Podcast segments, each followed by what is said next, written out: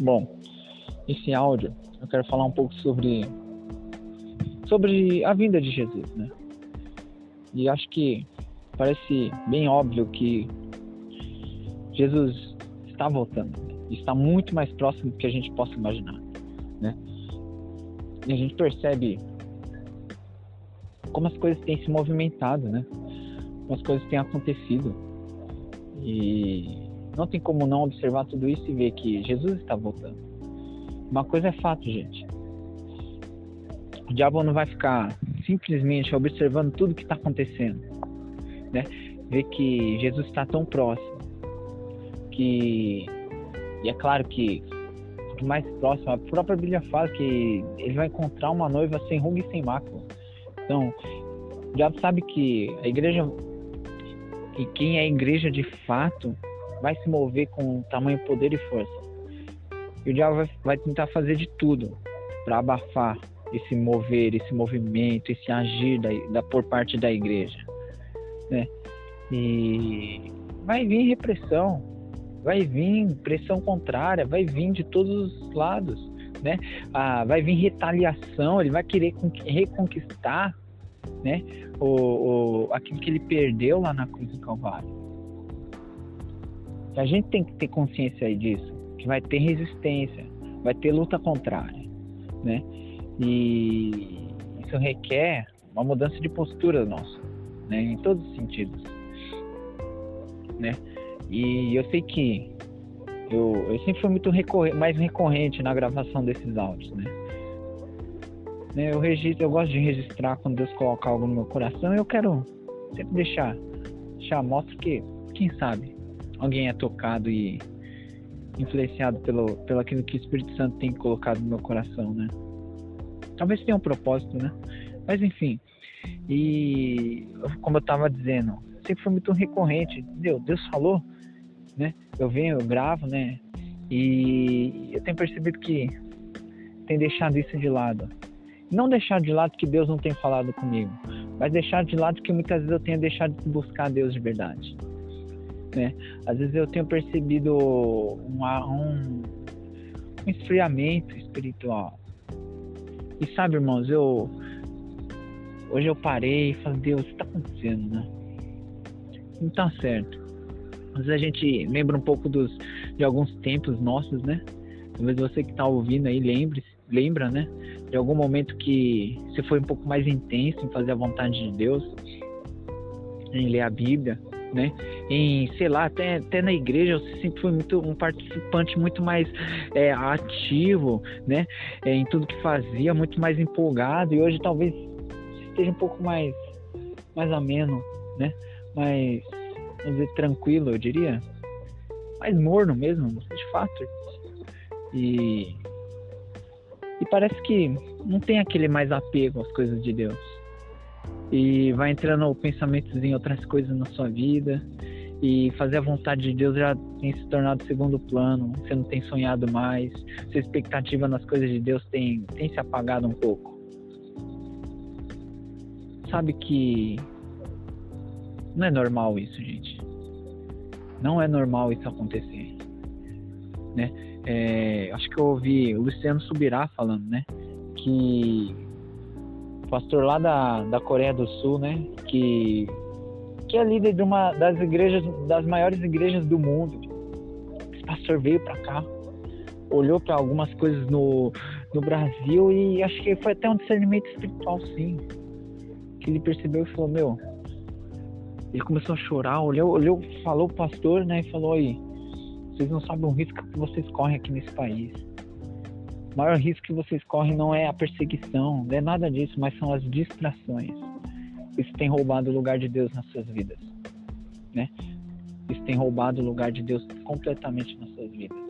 Vocês têm amornado, amornado mesmo e perdendo tanta intensidade em Deus. E é realmente isso, né? E eu vou dizer o que o que me inspirou, o que me instigou primeiramente, né? A estar tá gravando esse áudio, porque estava trazendo a memória, né? Acho que isso que é Deus é bom demais, né? Ele sempre vem com instruções ao nosso coração. Eu lembro que alguns, alguns tempos atrás, eu, é, assim, de vez em quando eu vejo aqueles vídeos de, de perseguição policial, né? De, de enquadros, eu sei que não. Ah, eu, eu gosto desse filme, né? E um dos vídeos, acho que foi até na, naquele programa Polícia 24 Horas, né?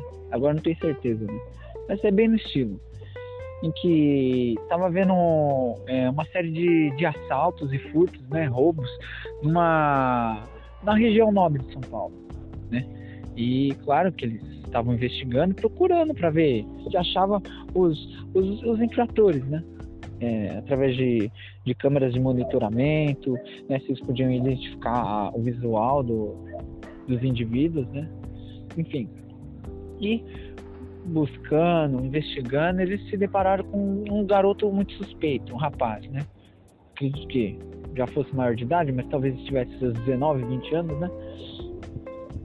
E ele, suspeito, né? Então eles foram até esse garoto, foram até a casa dele, né? Pra investigar se achavam itens suspeitos ali, né? E de fato, no quarto dele, possuíam diversos itens. Assim, irmãos, eu falo suspeito, mas é de fato roubados, né? Até porque quem tem três mochilas de 1.500 a 3 mil reais em cima do armário guardado, ou, ou um notebook de 3 mil e outro MacBook que beira aos 8, 9 mil reais, né? Então não faz sentido, né? Aliás, não somente isso, tinha várias joias, né? Colares, tudo femininos, né? E você percebia que o garoto não usaria algo do tipo, né? Então, confiscaram todos esses itens suspeitos, né? É, e foram levar esse garoto lá para bater a ficha, né? Para ver se tem algum antecedente, né? Ou se ele já está procurado pela justiça por alguma outra coisa, né? Só que o que o que me chamou a atenção e Deus falou muito no meu coração quando eu vi esse vídeo foi enquanto ele estava sendo levado para fora da casa algemado. Eles passam pela cozinha e a mãe ali tá lavando a louça e ela começa a chorar, chorar, chorar e desaba no chão, chorando desesperada de ver o filho assim, né? Até porque ninguém gostaria de ver a situação do filho assim. Não é o desejo de ninguém ver um filho assim, um irmão, um tio, um primo, enfim. É triste de ver, principalmente para a mãe. Para a mãe é pior ainda. Né? Que muitas vezes a mãe é aquela que, meu, não faz isso, ó, não tô sendo, não, não tô vendo coisa boa se, se caminhar com esse rapaz, com esse amigo seu, enfim, né? E acredito que a mãe já estava com o coração na mão quando viu os policiais entrando. Ela começa a chorar, desesperadamente, eu diria. E o garoto, quando está sendo levado, ele vira, né? Vira de costas, forçando até o braço dos policiais e começa a gritar: Mãe, eu te amo. Mãe, eu te amo. Mãe, eu te amo. Aí eu lhe questiono, meus irmãos, você que está ouvindo aí. O que a mãe gostaria de ouvir? Um eu te amo naquele momento? Ela gostaria de ver, não, não gostaria de ver o filho sendo levado assim, né? Sabe que aquele eu te amo não entrou nos ouvidos dela, muito menos no coração, né? A atitude daquele garoto só mostrou, né, como ele vivia, né? Só mostrou que ele não ama de fato a mãe dele. Eu não sei o que ele estava esperando, talvez o garoto estivesse esperando quando ele dissesse, mãe, eu te amo. A mãe dele simplesmente levantasse, oh, você me ama? Ah, tá, nossa, pensei que você não me amava. Nossa, eu fiquei assustada. Agora que você falou que, te, que você me ama, agora estou aliviada. Ela seca as lágrimas e continua fazendo o que está fazendo? Não porque a dor dela foi ver o que ele estava praticando e o fruto que isso trouxe para ele, né? Sabe, irmãos, esse é o tempo da gente viver para Deus, não de simplesmente falar, não de simplesmente falar, sabe? Às vezes a gente ouve Jesus está voltando, a gente fala Maranata, a gente levanta nossas mãos na igreja, oh, como eu te amo, Deus, como eu te amo mas as nossas atitudes estão longe de mostrar que a gente ama de verdade a Deus. Ah, Deus, eu te adoro, eu te louvo. Mas o nosso viver, dia após dia, tem sido de maneira egoísta. Eu, eu falo por mim, gente. Eu esses dias eu fui deitar. Aí eu, quando eu botei a mão na, a cabeça no travesseiro, pensei, falei, cara, eu não li a Bíblia. Eu não orei direito. Minha oração foi simples, básica e, e rápida demais. Sabe, como que vou tirar o peso da consciência. Sabe, eu pensei nossa, que prioridade eu tô dando para Deus, hein? E aquele, aquele peso, aquele pensamento, falou, cara, será que Deus realmente é tudo para mim? Uma frase que Deus colocou no meu coração muito forte eu gosto sempre de lembrar. Se eu não estou disponível a dar meu tudo para Deus, eu não estou de fato disponível a Ele. Será que eu tenho realmente me disponibilizado para Deus? Mais uma vez eu falo, gente, Jesus está voltando. Será que a gente tem se importado mesmo com essa vinda dele? Ou tudo para nós se baseia em simplesmente ter uma carreira bem sucedida? ter um carro, ter uma casa, ter um bom casamento, né, com uma pessoa bonita. Não se baseia só isso, não, irmão. Não se baseia só isso. Enquanto muitos têm morrido sem a salvação, a gente de maneira egoísta tem olhar para tu e falar, eu já sou salvo, agora eu vou viver a minha vida. Ai de nós se Jesus tivesse vivido a vida dele, vamos dizer assim. Mas não, ele abriu mão de toda a sua glória para que a gente fosse salvo aqui hoje. Será que você está disponível a abrir mão de toda a sua glória que você poderia conquistar para que outros possam alcançar a salvação em Jesus Cristo?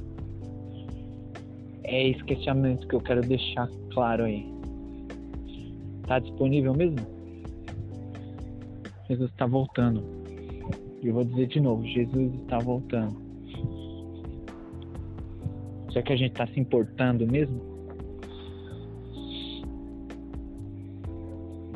Não sejamos como aquele garoto que grita: Eu te amo, Jesus, mas vive como quem o odeia. Né? Como acredito que um dos áudios já citei até desse livro, Cristão Ateu. Cristãos ateus que dizem crer em Deus, mas, vive, mas vivem como se ele não existisse. Amém. A hora de viver. Como o próprio Tiago fala. A fé sem obras é morta. Não há fé sem atitudes de fé. Amém. É isso. Já enrolei de Deus abençoe. Em nome de Jesus. E só para concluir. Jesus está voltando.